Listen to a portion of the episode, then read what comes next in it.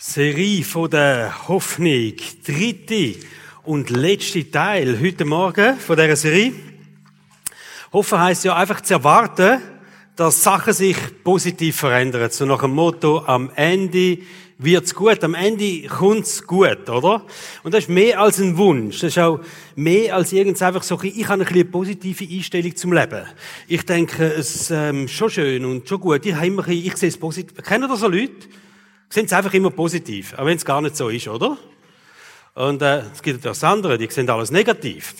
Vielleicht fast noch schlimmer, oder? Aber die, die alles positiv sind, wie sagt man denen?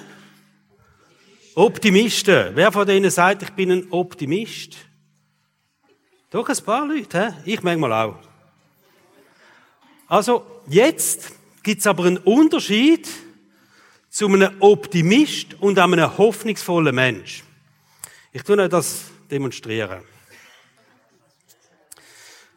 Ein Optimist sagt, das ist Flasche Rotwein. Nein, gut.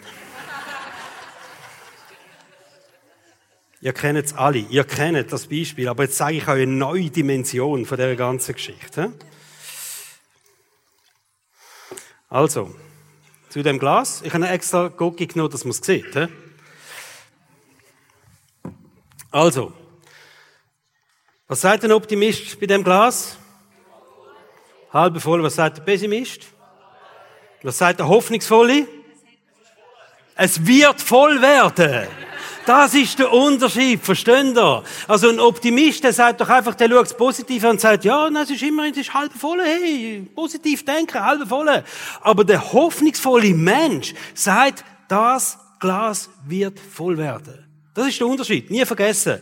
Hoffnung und Optimismus ist nicht das Gleiche. Optimismus ist eine positive Sicht. Hoffnung ist die Erwartung, dass es gut wird. Also Hoffnung ist genau das, der Unterschied, das Glas wird voll werden. Das sagt der hoffnungsvolle Mensch. Ein großer Unterschied, nie mehr vergessen, oder? Das Glas wird voll werden. Der hoffnungsvolle Mensch sagt, es wird gut kommen. Meine Seele wird heil werden. Ich werde gesund werden. Ich, am Schluss werde ich ein erfülltes Leben haben, da bin ich überzeugt. Das sagt der hoffnungsvolle Mensch. Also, er schaut nicht an, wie es ist und probiert das nicht irgendwie positiv zu betrachten und schön zu reden, sondern er sagt schlicht und einfach, es wird voll werden. Weil ich habe eine Hoffnung da drin, dass es am Ende eben gut kommt. Heute reden wir über das ganz cooles Thema, Hoffnung. Ich stelle es mir da ab, es ist leer ist noch aus. Hoffnung in Schwierigkeiten. In der Bibel steht nie nicht, dass wir nicht Schwierigkeiten werden haben in unserem Leben. Also findet ihr nie nicht so Bibelstellen, wo es einfach heißt, auch kein Beispiel übrigens in der Bibel, wo ihr könnt sagen, hey, einfach, man entscheidet sich für ein Leben mit Gott und dann sind alle Probleme weg. Wir werden keine Schwierigkeiten haben, äh, weil Gott ist da und Gott ebnet uns den Weg und wo wir durchlaufen, das ist einfach ein Spaziergang in unserem Leben. Nein. Steht nicht so in der Bibel. Im Gegenteil. Also wenn wir lesen, wo die ersten Menschen zum Glauben gekommen sind, an Jesus oder Christ geworden sind, da haben ihre Probleme erst richtig angefangen. Da ist plötzlich Ausgrenzung dazugekommen, da ist Verfolgung dazugekommen, da haben sie sich müssen positionieren und das Leben ist in vielen Bereichen einfach auch schwieriger geworden. Also mit dem Christwerden haben bei vielen Menschen damals in der Anfangszeit von der Christheit Problem erst richtig angefangen. Römerbrief Kapitel 8, da schreibt der Paulus über Schwierigkeiten und das Leid von dieser Welt, wo einfach dazugehört, wo ein Teil von dem ist, wo man drin steckt, immer wieder. Er redet aber auch von einer Hoffnung, dass letztendlich alles gut kommen wird. Es wird letztendlich alles zum Guten sich wenden. Also die Bibel geht davon aus, dass du und ich, auch wenn wir Christ sind, immer wieder Herausforderungen werden haben in unserem Leben. Wir werden immer wieder vor Schwierigkeiten kommen, Hindernisse haben in unserem Leben, wo uns das Leben wirklich schwer machen, wo es nicht einfach ist. Wir werden das erleben. Also die Bibel tut uns da nichts vorgaukeln, sondern ziemlich realistisch beschreibt vermutlich das Leben so, wie du und ich das Leben eben auch haben. Mehr oder weniger, oder? Tatsache ist aber auch, dass man als Christ nicht allein da im Leben stehen, oder? In unserem Leben werden wir herausgefordert, ja. Wir haben aber auch eine Hoffnung, dass es gut kommt. Und wir sind nicht allein. Und Römer 8, Vers 31 sagt der Paulus das mit ganz coolen Wort. Was kann man da noch dazu sagen? Was kann man dazu noch sagen? Wenn Gott für uns ist, wer kann dann gegen uns sein? Das sagt er inmitten von Schwierigkeiten, inmitten von Leid, sagt er, hey, aber wenn Gott doch für uns ist, wer kann denn noch gegen uns sein? Und das ist eine ganz krasse Zusage, die wir da sehen. Gott ist für dich. Wer kann überhaupt noch gegen dich sein in deinem Leben? Wer kann dich überhaupt zum Fall bringen, wenn Gott für dich ist? Wer kann dich jemals hindern, ein siegreiches Leben zu führen, wenn Gott für dich ist? Wer kann irgendetwas daran rütteln, dass dein Leben sich zum Guten wendet, wenn Gott für dich ist? Letztendlich wird sich alles zum Guten wenden. Egal in welchen Schwierigkeiten das man steht, Gott ist für dich. Das ist doch eine krasse Aussage, oder? Und wenn es darum geht, dein Leben positiv zu verändern, dann darfst du wissen, du bist nicht allein da drin, sondern da ist ein Gott da. Und wenn Gott für dich ist, wer kann denn da noch gegen dich sein? Wir stehen nicht allein in unseren Schwierigkeiten. Wir haben eine echte Hoffnung, dass am Ende alles gut kommt. Und da steht im Kapitel 8, Vers 28, wir wissen aber, dass denen, die Gott lieben, alle Dinge zum Guten mitwirken. Das ist einer der heikelsten Verse in der Bibel, wenn wir ehrlich sind. Alle Sachen in unserem Leben wirken zum Guten mit. Und dann habe ich zuerst gefunden, den bringe ich nicht. Das ist, ähm, das ist so ein Vers, das sagt man einfach so schnell mal, oder? Jemand steht richtig im Scheiß hin und dann sagst du, ah, weißt aber alles zusammen wirkt. Weißt du, wenn Gott liebt, alles wird zum Guten dienen. Wer hat den Vers schon mal gehört? Im Zusammenhang mit persönlichen Schwierigkeiten, die man drin gesteckt hat? Okay, ich erkläre jetzt euch. Wirklich, ich glaube, da hat mir Gott etwas zeigt, wie wir uns das vorstellen können. Wir tun unser Leben als ein riesiges Puzzle vorstellen.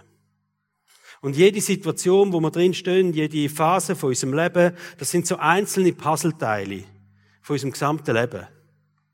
Und da gibt's Puzzleteile voll Leid. Da gibt's Puzzleteile, die sind jetzt nur einfach schwierig. Da gibt's Puzzleteile, das Bild erkennst du fast nicht mehr auf dem Puzzleteile, weil einfach von den Tränen her alles verwischt ist. Schwierige Moment. Aber was da steht, am Schluss entsteht über dein Leben ein wunderbares Bild. Und ja, die Puzzleteile, die werden bleiben in deinem Leben, die gibt's immer. Die Schwierigkeit, die Leitsituationen, wo es einfach schwer ist. Aber am Schluss, wenn das ganze Bild da hast, mit deinen 10.000 Teilen, auch mit all diesen schwierigen Teilen, gibt's ein wunderbares Bild über dein Leben. Und das ist das. Und da steht das Mitwirken, oder? Ja, die wirken, die wirken mit. Die schwierigen Situationen, die wirken mit am Schluss über dem Bild. Aber das Bild ist genial. Das Bild ist genial. Und wenn du ganz genau anschaust, dann findest du es wieder Details. Die schwierigen Momente in deinem Leben. Dort, wo Leid war, dort, wo Not war, dann findest du es wieder. Und dann schaust du wieder das Ganze an und dann sagst, was für ein wunderbares Leben. Denen, wo Gott liebt, wird alles zum Guten mitwirken. All die Teile auch, wo einzeln so schwierig aussehen, wo einzeln so verletzbar sind oder uns so verletzen da drinnen die werden am Schluss ein Teil sein von dem wunderbaren Bild, wo du Gott einfach mal wirst loben und preisen über dein Leben. Der Teufel hat zwei Werkzeuge, die er einsetzt, um unsere Hoffnung zu zerstören. Zwei, er hat 100 Möglichkeiten, aber zwei Sachen, das ist effektiv mit denen. Also zwei Möglichkeiten, die er einfach einsetzt und sagt, die zwei Sachen, die sind mega cool, die brauche ich immer wieder, um den Menschen die Hoffnung kaputt zu machen. Dass es gut kommt, einfach mit dem mache ich sie. Ich kille die Hoffnung im Leben der Menschen mit zwei Sachen. Über die erste haben wir schon geredet miteinander, das sind Sorgen, oder? Sorgen, das Werkzeug vom Teufel, äh, die Hoffnungskille. Und das zweite ist Angst. Es gibt unterschiedliche Strategien, wie wir mit Sorgen oder Angst umgehen müssen. Steht in der Bibel. Also wenn wir Sorgen haben, sollen wir anders mit dem umgehen. Weder wenn wir Angst haben, wenn Hindernisse, wenn Schwierigkeiten da sind in unserem Leben, dann gibt es eine andere biblische Strategie, wie wir mit dem sollen umgehen. Am ersten Teil dieser Serie, Gott von der Hoffnung, hat Michael darüber geredet, das Konzept von Sorgen ist einfach. Jesus sagt, hey, Sorgen musst du gar nicht mehr tragen, gib mir deine Sorgen und nimm dafür Hoffnung. Und vor drei, drei Sündig haben wir die Box dort an dem Kreuz montiert und die Körbel auf der Seite und dort hat es so Vers von der Hoffnung drin in diesen Körbel. Und in die Box kannst du deine Sorgen tun. Und wir haben jetzt zwei Sündig, das kann, ich werde auch diesen Sonntag die Gelegenheit geben, wenn du merkst, ich trage immer noch Sorgen mit mir rum. Dass du da kommst und du kannst noch während der Zeit vom Worship da so einen Sorgenzettel nehmen, deine Sorge draufschreiben, in die Sorgenbox am Kreuz. Und das ist so ein göttlicher Tausch, wo Gott dir anbietet und sagt, gib mir deine Sorgen. Ich sorge für dich, sagt Gott. Ich sorge für dich. Gib mir deine Sorgen. Und im Gegenzug sagt er, du sollst Hoffnung haben. Ich habe gute Gedanken über dein Leben. Ich will dir Zukunft geben. Ich will dir Hoffnung geben. Ich will dir Freude Ich will dir Frieden geben. Ähm, da steht, Jeremia 29, 11 steht auf deiner Hoffnungskärtchen drauf. Und für die Sorge, die du da deponiert hast, nimmst du so ein Hoffnungskärtchen daheim. Und ich weiß, viele von euch haben bereits so Hoffnungskärtchen schon daheim, wo ihr Sorgen eingetauscht haben, wo ihr euch immer wieder festheben dran und sagen, diese Sorge habe ich Gott abgegeben, die trägt nicht ich. Also Strategie von Gott, wie gehen wir mit Sorgen um, wenn der Teufel kommt und anfängt Sorgen in unser Leben einpflanzen? Wir gehen sie Gott ab. Ganz klar, das ist Strategie. Jetzt gibt's auch eine Strategie, wenn es um Angst geht, wenn es um Schwierigkeiten geht. Und das ist das Thema von heute. Ängste heben uns ab, Sachen zu wagen. Die hindern uns, vorwärts zu gehen in unserem Leben. Ängste hindern uns daran, mutige Schritte machen. Ängste hindern uns daran, wenn Schwierigkeiten da sind, dass man sagt, hey, ich pack's an. Ich glaube, ich schaffe das. Ich probiere das. Ich verändere etwas in meinem Leben. Ängste hindern uns, Sachen zu verändern. Ängste hindern uns, schwierige Situationen anzugehen. Ängste lähmt, Angst lähmt und blockieren. Kennt ihr das? Wenn eine Angst da ist, dann, ist, dann geht's nicht weiter. Dann steckst du wie fest da drin. Und wir sehen bei Jesus ganz eine coole, jetzt brauche ich das. Sorry. Und schon bereue ich dass ich nicht Rotwein genommen habe, aber es ist immerhin Cola Zero. Also, wir sehen eine Strategie bei Jesus. Was macht er, wenn er Angst hat? Könnt ihr euch überhaupt vorstellen, dass Jesus mal Angst gehabt hat in seinem Leben? Kann Gottes Sohn Angst haben? Hat Jesus mal Angst gehabt in seinem Leben? Hat er, genau. Furchtbare Angst hat er gehabt mal in seinem Leben. Und da sehen wir, wie ist Jesus umgegangen. Es gibt ja kein besseres Beispiel, dass wir können anschauen und sagen, okay, da gibt es eine Situation. Jesus hat krasse Angst gehabt in seinem Leben. Und jetzt schauen wir an, oh, Jesus, was machst jetzt du, wenn du Angst hast? Das ist gut zum Schauen, oder? Weil es gibt vermutlich keine bessere Strategie, um mit Angst oder Schwierigkeiten umzugehen, weder so wie Jesus dem begegnet ist. Also ist die Situation gewesen, man könnte sagen, schwierigste Stunde im Leben von Jesus, in dieser Nacht, bevor er verhaftet worden ist. Er ist zu einem Olivenhain gegangen und er ist dort hingegangen zum Gebeten. Und da steht im Matthäus-Evangelium, Kapitel 26, da steht, Traurigkeit und Angst haben ihn wollen überwältigen. Also da ist nicht nur so, dass eine Traurigkeit und eine Angst in seinem Leben da war, sondern das ist wirklich kurz bevor es ins Boden geschletzt hat. Kurz bevor nichts mehr gegangen ist. Die Angst hat ihn wollen überwältigen. Das muss man sich mal vorstellen. Und seine Jünger hat er in dieser Situation hat er gesagt, das sind Worte von Jesus gesehen, meine Seele ist zu Tod betrübt. Also, das ist die Situation, wo Jesus davor gestanden ist. Angst gehabt und hat überwältigen. Und jetzt gehen wir schauen, wie ist Jesus mit dieser Situation umgegangen. Punkt eins: Er hat zum Vater im Himmel bettet in dieser Situation. Das Erste, was er gemacht hat. Matthäus 26, Vers 39, hat die Jünger gesagt, bleibe da.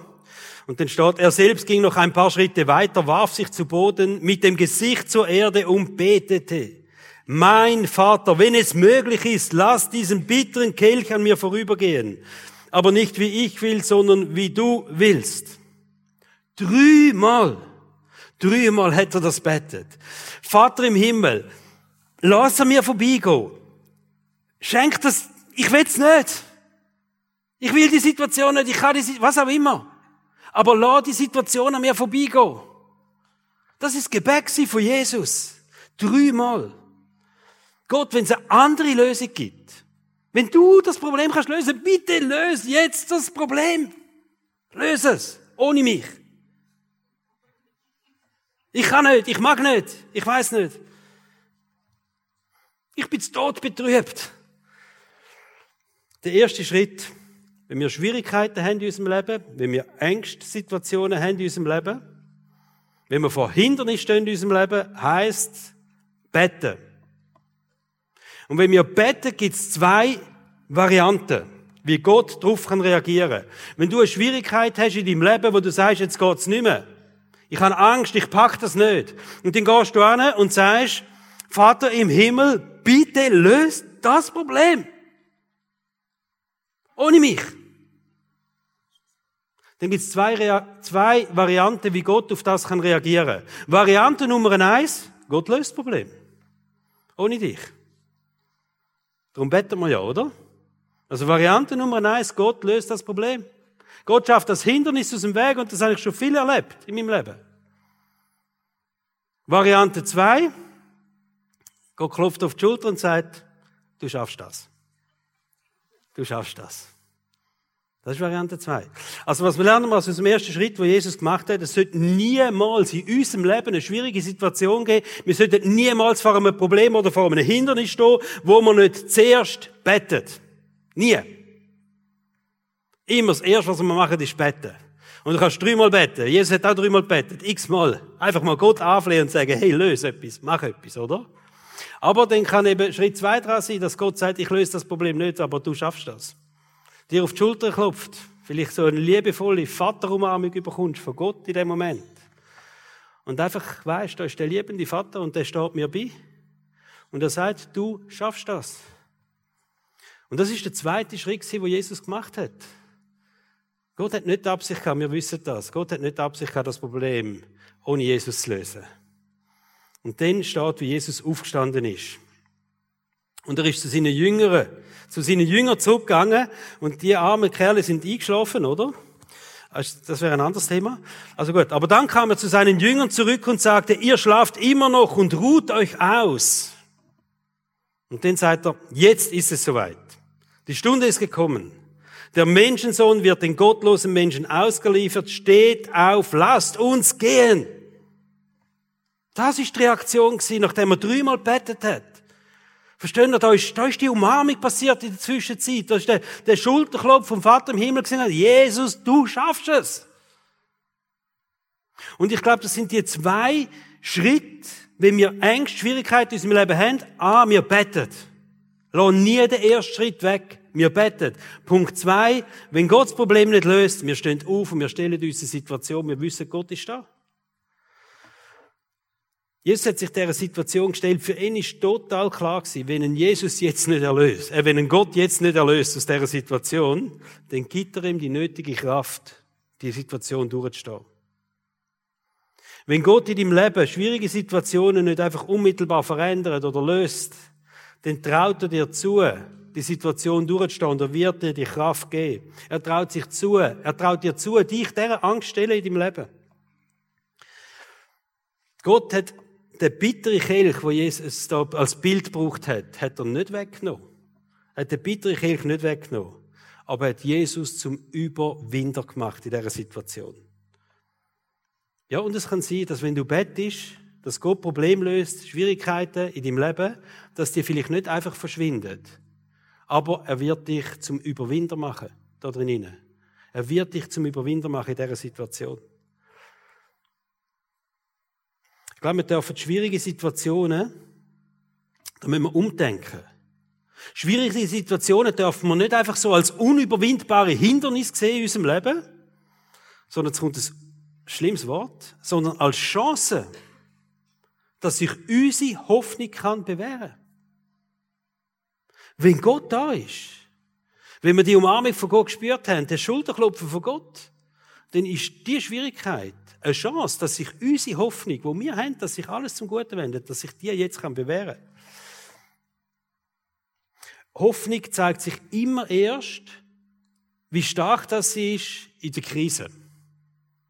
Hey, wenn alles gut läuft in deinem Leben, ja, du bist gerade beim Chef er hat gesagt, hey, ich bin so stolz auf dich und ehrlich und ich denke, nächstes Jahr, da gibt es zwei Lohnstufen, da gehen wir uhr und, und ich will dir ein bisschen mehr Verantwortung geben, ich merke, du bist ein Stützen und so weiter, oder? Ja, dann laufst du aus dem Büro raus und was sagst du? Nächstes Jahr wird ein gutes Jahr. Das sagst du. Aber es ist easy, das zu sagen, nach so einem Gespräch. He? Wenn du jetzt aber beim Chef in dem Büro bist und sagst, es tut mir sehr leid, Herr Steinemann, aber Ihre Stelle im nächsten Jahr, die, wenn wir, ähm, die haben wir eigentlich nicht mehr parat. Wir sind umstrukturieren und wir brauchen sie in dem Sinne nicht mehr. Sie werden Kündigung bekommen Ende Februar. Den rauszulaufen und zu sagen, ich habe die Hoffnung, dass das ein gutes Jahr wird. Dass ich Ende Jahr, nächstes Jahr, auf ein gutes Jahr zurück, das, denn, wisst ihr was? Und die Hoffnung, ob die Hoffnung verhebt oder nicht, die zeigt sich nicht im ersten Fall, wo einfach alles gut läuft, sondern die zeigt sich im zweiten Fall. Verhebt die Hoffnung dem, wenn Krise da ist, dem, wenn es nicht gut läuft, dem, wenn meinst, es zerbricht alles, alles ist fertig. Tatsache ist, Hoffnung zerbricht nicht in schwierigen Momenten, in schwierigen Tagen, sondern sie bewährt sich. Das ist ein Unterschied. Die Hoffnung, die wir uns vielleicht in guten Tagen zutun, oder? Die zerbricht nicht, wenn es schwierig wird. Sondern das ist der Moment, wo sich die Hoffnung wird bewähren. Hoffnung kann nur mit Schwierigkeiten geprüft werden. Wenn du nach diesen drei Sünden sagst, hey, wir haben eine Wahnsinns Hoffnung in unserem Leben, dann muss ich dir sagen, herausfinden, wie stark die Hoffnung ist, wirst du in den schwierigen Momenten in deinem Leben. In den Krisen von deinem Leben. Echte Hoffnung zeigt sich in der Prüfung. Und da steht Römerbrief Kapitel 5, 3 und 4. Wir freuen uns aber auch über die Nöte, die wir jetzt durchmachen. Jetzt verstehen wir langsam warum, oder? Denn wir wissen, dass Not uns lehrt, durchzuhalten. Und wer gelernt hat, durchzuhalten, ist bewährt und bewährt zu sein, festigt die Hoffnung. Also es kommt jetzt noch ganz einen anderen Bezug über. Wenn wir eine Hoffnung haben in unserem Leben und schwierige Momente kommen, dann können wir sagen, ja, okay. Da werden wir mal drauf zurückschauen und sagen, hey, das hat unsere Hoffnung bestätigt, gestärkt. Durchhalten, bewähren, das sind irgendwie krasse Worte. Die hören wir im Prinzip nicht so gern. Aber die braucht's, dass wir am Schluss eine Hoffnung haben, wo wir sagen, sie hat verhebt. Schau, es ist wie beim Schwimmen. Wenn du weißt, ich könnte ins Wasser fliegen, aber da habe ich mal so etwas gelesen über Schwimmen. Dass man dann so Bewegungen muss machen, ähnlich wie ein Frosch, und den Kopf immer da oben behalten, und dann sauft man nicht ab. Und dann hast du das gelesen und dann denkst du, okay, falls ich jemals ins Wasser fliege, dann habe ich einmal etwas gelesen über das Schwimmen. Und du hoffst einfach, dass nie ins Wasser fliegst, oder? Effektiv. Nie. Aber, wenn du wissen ob das mit dem Schwimmen funktioniert, dann brauchst du das Wasser. Dann muss der Moment kommen, wo du in das Wasser reingehst. Da machst du dich nicht zum Aff, du machst dich zum Frosch. Das erste, haben alle, wer hat alles Fröschli-Prüfung mal gemacht? Also ja, tatsächlich. Ha? Schaut, es ist ähnlich mit der Hoffnung. Hoffnung zeigt sich dann, wenn wir den Boden unter den Füßen verlieren. Hoffnung zeigt sich dann, wenn wir im Wasser sind. Hoffnung zeigt sich dann, wenn wir sagen, ja, jetzt kann ich jetzt schwimmen, kann ich jetzt so tun wie ein Frosch und den Kopf oben behalten, ohne abzusaufen. Römer 8, 37. Aber in all diesen Schwierigkeiten und Leid, also in all diesem Schwierigkeit und Leid, sind wir mehr als Überwinder, steht da. Eine andere Übersetzung sagt, in diesen Schwierigkeiten und im Leid sind wir Leute, die den Sieg davon tragen. Mehr als Überwinder oder tragen den überwältigenden Sieg davon. Durch den, der uns geliebt hat. Überwinden heisst's. Und ihr müsst wissen, die Bibel ist voll von Überwindern. Es gibt faktisch keine Geschichte in der Bibel von irgendwelchen Männern und Frauen, die denken, wow, was hat der mit Gott erlebt, was für, für eine krasse Geschichte Gott mit dem Mann oder mit der Frau geschrieben hat ohne dass die Person müssen schwierige Situationen überwinden. Keine Geschichte, wo irgendein Mensch ohne Überwinden zum Sieger geworden ist. Ob das ein Mose ist, ein Barak ist, ein David, ein Daniel, ein Deborah, ein Ruth, ein Petrus, die alle zusammen haben etwas gemeinsam. Sie haben alle zusammen schwierige Situationen in ihrem Leben gehabt und haben müssen überwinden. Keinem von diesen Menschen ist jemals der Sieg einfach in die Schoß gelegt worden sondern sind alle zusammen geprüft worden, ihrer Hoffnung. Alle zusammen sind durch die Prüfungen durchgegangen. Alle zusammen sind durch die Schwierigkeiten durchgegangen. Der David, der schreibt ja etwas Cooles. Psalm 18, Vers 30 und 31. Denn mit dir, mit Gott, kann ich meinen Feinden entgegenstürmen. Das ist ein Wildsau, oder? Mit dir, Gott, kann ich meinen Feinden entgegenstürmen. Mit meinem Gott kann ich über Mauern springen. Was für ein wunderbarer Gott. Wisst ihr, und David sagt nicht, mit dir, Gott, habe ich keine Feinde mehr. Mit dir, Gott, da ist nie mehr ein Mur mir im Weg. Mit dir, Gott, da habe ich keine Schwierigkeiten. Was für ein wunderbarer Gott. Das sagt er nicht. Er sagt, hey, mit dir, Gott, kann ich meinen Feinden in die Augen schauen. Und ich kann entgegenstürmen. Mit dir, Gott, kann ich über die Mauern springen. Ich kann die Hindernisse in meinem Leben überwinden. Ich kann zum Überwinder werden. Mit dir, Gott, kann ich zum Sieger werden. Was für ein wunderbarer Gott. Das sagt er. Und ich will dich fragen, gibt es Hindernisse in deinem Leben? Gibt es Schwierigkeiten in deinem Leben, wo du vielleicht schon lange hättest wollen überwinden? Vielleicht schon lange hättest sollen überwinden. Aber sie sind immer noch da. Was ist es in deinem Leben, wo du sagst, hey, das schiebe ich so, so lang vor mich an? Und du weißt eigentlich, ich müsste es machen. Ich müsste das abhacken. Ich müsste das verändern. Vielleicht ist das Telefon, was du machen musst. Vielleicht Umstände verändern. Sachen in deinem Leben verändern. Jemandem, mit jemandem reden.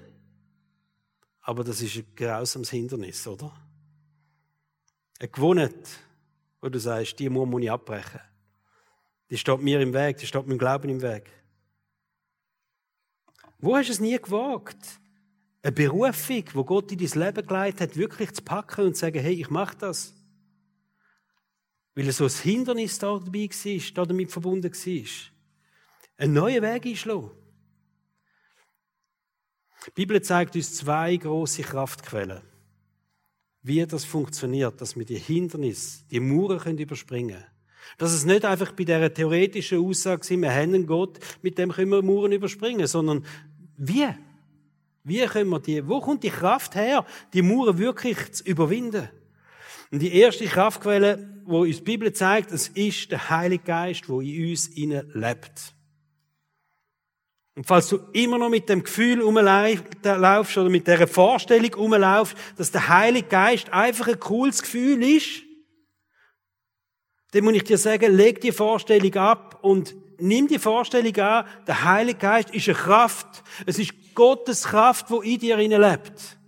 Römer 15, Vers 13. Der Gott der Hoffnung aber erfülle euch mit aller Freude und Frieden im Glauben, dass ihr immer reicher werdet an Hoffnung durch die Kraft des Heiligen Geistes. Also warum werden wir immer reicher an dieser Hoffnung? Durch Kraft vom Heiligen Geist, wo in uns lebt. Mein Lieblingsvers, Epheser 3, Vers 20. Gott kann aber viel, viel mehr machen, als wir uns jemals vorstellen können. Weil so groß ist die Kraft vom Heiligen Geist, wo in uns innen lebt. Du bist nicht niemand. Es ist nicht so, dass du die Möglichkeiten nicht hast, sondern mit dem Heiligen Geist tut sich ein Tor zum Himmel auf in deinem Leben. Da kommt all die göttliche Kraft, die göttliche Weisheit, wo da ist und Gott wird durch dich durchwirken. Und darum kannst du Mauern überwinden. Darum kannst du deinem Feind entgegenschauen. Darum kannst du das Gespräch machen, das du schon jahrelang vor dir her schiebst. Darum kannst du das verändern. Darum kannst du frei werden von deiner Sucht. Darum kannst du Hindernisse in deinem Leben aus dem Weg räumen. Sachen, die dir im Weg stehen, in deinem Glauben, kannst du sagen, darum kann ich das. Nicht weil ich, sondern weil der Heilige Geist in mir, Heilige Geist in mir lebt und so groß, ich kann mir das nicht vorstellen, aber so groß ist die Kraft vom Heiligen Geist, wo in mir lebt. Kraftquelle Nummer eins, Heiliger Geist, wo in dir lebt. Kraftquelle Nummer zwei, das Wort von Gott, die Bibel. Das ist nicht einfach ein Buch, versteht ihr? Das ist nicht einfach ein Buch. Da drin ist eine gewaltige Kraft, dein Leben zu verändern, Situationen in deinem Leben zu verändern. Römer 15, Vers 4 steht, was in der Heiligen Schrift, in der Bibel, vor langer Zeit aufgeschrieben wurde, gilt uns. Was schon langer Zeit aufgeschrieben worden ist in der Bibel, gilt uns. Wir sollen daraus lernen. Es ermutigt und tröstet uns, damit wir unsere Hoffnung auf Gottes Zusagen setzen und daran festhalten. Was da innen steht, das gilt dir. Und es dient dazu, dass du an dieser Hoffnung kannst festhalten Und an diesen Zusagen, die da innen sind, die geschrieben sind in der Bibel, dass du dich an denen kannst festheben. Und wenn du harte Zeiten in deinem Leben hast, wenn du Schwierigkeiten hast, wenn so Hindernisse in deinem Leben sind, dann einfach lies in der Bibel. Lies umso mehr in der Bibel. Da ist eine Kraft in dem Buch. Lese in der Bibel und glaub, was du liest. Das ist dann manchmal das andere. Aber lies in der Bibel und glaub, was du liest. Lies so lange in dieser Bibel, bis deine Hoffnung wieder gestärkt ist. Lies so lange in dieser Bibel, bis du überkommst, was du von Gott willst. Lies so lange. Lies so lange in der Bibel, bis du wieder neuen Mut hast, bis du neue Kraft überkommst. In Schwierigkeiten stand an und sagt so, und ich lese jetzt da drin, bis Gott zu mir redet. So lange lese ich jetzt in dieser Bibel, bis Gott zu mir redet. Bis ich den Mut habe, Sachen anzupacken. Bis ich weiß, ich kann die Ängste überwinden, ich kann dieser Angst entgegenstehen. So lange lese ich in dieser Bibel. Ich lese jeden Tag in dieser Bibel, bis mein Glas voll ist. Versteht ihr? Das ist Hoffnung. Dass du sagst, und so lange lese ich in dieser Bibel, bis das Glas wieder voll ist. Weil das ist meine Hoffnung, das volle Glas. Ich bin mehr als ein Optimist. Ich bin ein Christ, der glaubt das volle Glas. So lange lese ich in der Bibel, bis das Glas wieder voll ist.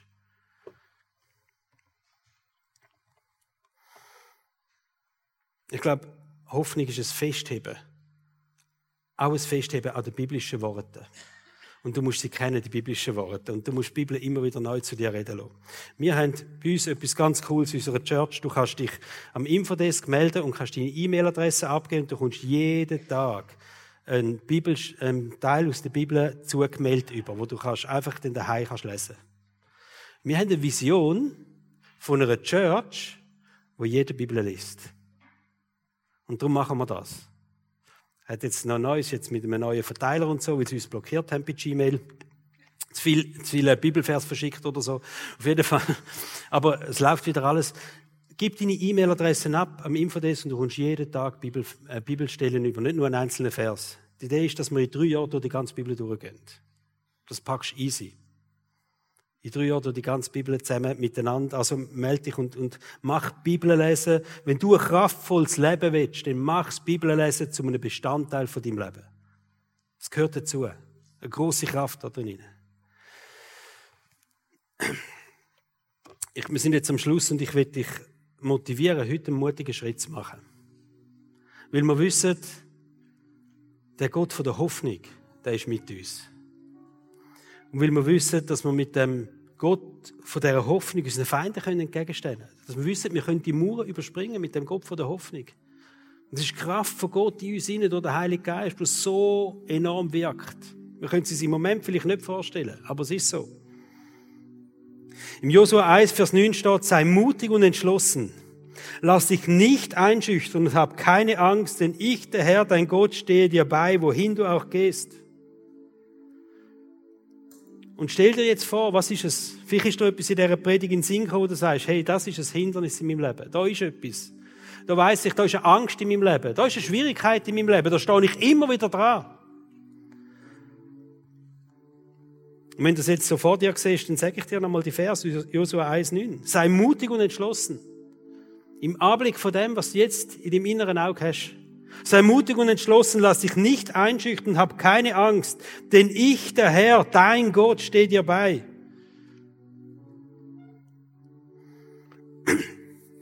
Wisst ihr, ich habe so eine feste Überzeugung, dass Gott heute Morgen da ist. Habt ihr die auch? Die Überzeugung, dass Gott heute Morgen da ist. Mitten unter uns. Wir sind ja nicht nur da, um die Predigt zu hören oder Schnitzelbrot essen. Alles gute Sachen, oder? Kaffee vom Barista. Wisst ihr, warum wir da sind? Weil wir miteinander Gott erleben. Weil wir doch heute Morgen sagen, jetzt wenn wir Gott erleben. Das dürfen doch keine leere Worte bleiben. Das darf doch nicht eine unerfüllte Sehnsucht bleiben in meinem Leben. Und ich glaube, ja, du bist am richtigen Ort. Das ist der Grund, warum es gut ist, dass du heute da bist. Genau richtig, weil wir miteinander Gott erleben. Wir wollen miteinander in die Gegenwart von Gott kommen. Und wir glauben ganz fest. Und in der Leitung, wir gehen für das in dieser Kirche. Wir gehen für das, dass Gott Sachen wird verändern. Da, mitten unter uns. Wir gehen für das, dass in diesen Gottesdiensten Gott wirkt, Kraft von Gott wirkt und dein Leben kann verändert werden. Dass Gott etwas bewirken will. Bist mutig und entschlossen und lass dich nicht einschüchtern, weil Gott ist mit dir. Keine Angst.